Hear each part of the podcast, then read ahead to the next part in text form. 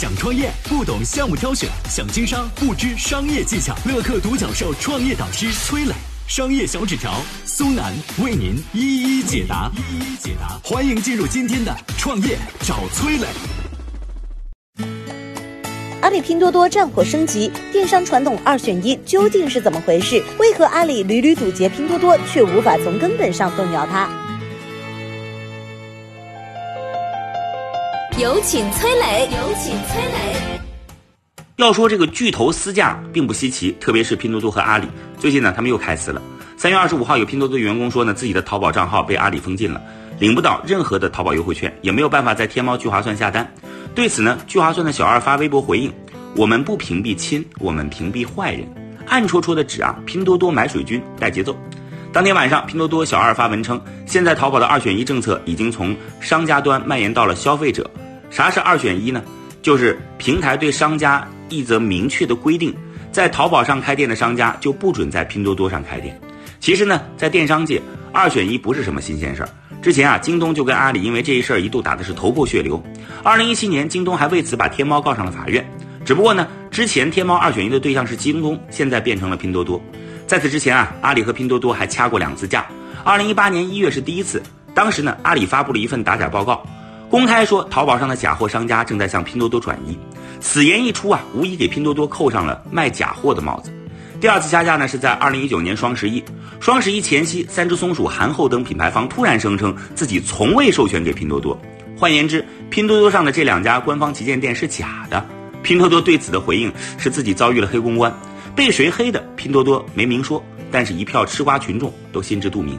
这两次掐架的时间点都非常有意思。第一次呢是拼多多上市前夕，第二次是拼多多首次和阿里、京东双十一会战，而导火索啊都是拼多多控诉阿里强制商家二选一。一直以来呢，拼多多都是以弱者的姿态存在于舆论场上。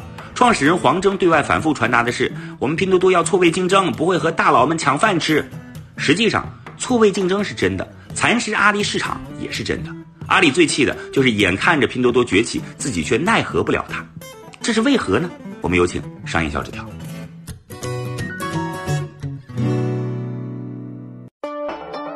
有请商业小纸条，请商业小纸条。追溯拼多多和阿里直接开打的源头，正是因为错位竞争。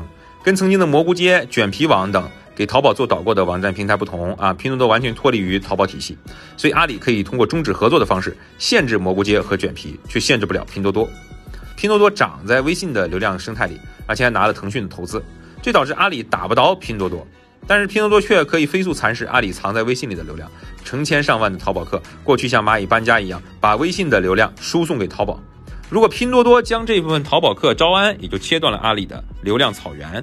在行军路线上，拼多多从下沉市场崛起，一开始并不引人注目。当它已经逼近京东时，围剿已经为时过晚。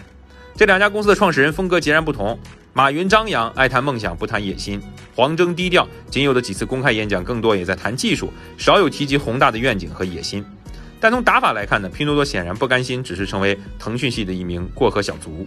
过去，拼多多一直在试图将微信生态里的流量洗到自己独立的 APP 里，拼多多的微信小程序页面还会引导客户下载 APP。但同为腾讯系的电商京东就没这些小心思。阿里明着和拼多多过招，腾讯虽为拼多多股东，但对这个心思活泛的小跟班也从未卸下防备。而崔老师刚才说过的，拼多多跟阿里三场大战，实际上只打完第一个回合，下半场才刚刚开始。作为我们普通用户，当然希望巨头多多过招。一来巨头打价格战，老百姓得实惠；二来创业者的红利往往就藏在巨头的一招一式之间。您听懂了吗？我是崔磊。很多互联网公司啊，都曾经邀请我去分享创业方面的课程，包括抖音、快手、百度、阿里、腾讯等等。我把主讲的内容呢，整理成了一套音频课程。这套课程啊，包含了创业怎么找合伙人，怎么找到投资人，怎么制定正确方向，怎么组建自己的团队等等。相信我，不管你是创业小白，还是有过创业经历的伙伴，这些内容对你来说都有帮助。下拉手机屏幕，在节目简介里边有我的个人微信号，添加微信，这套课程今天免费送给你，快去领取吧。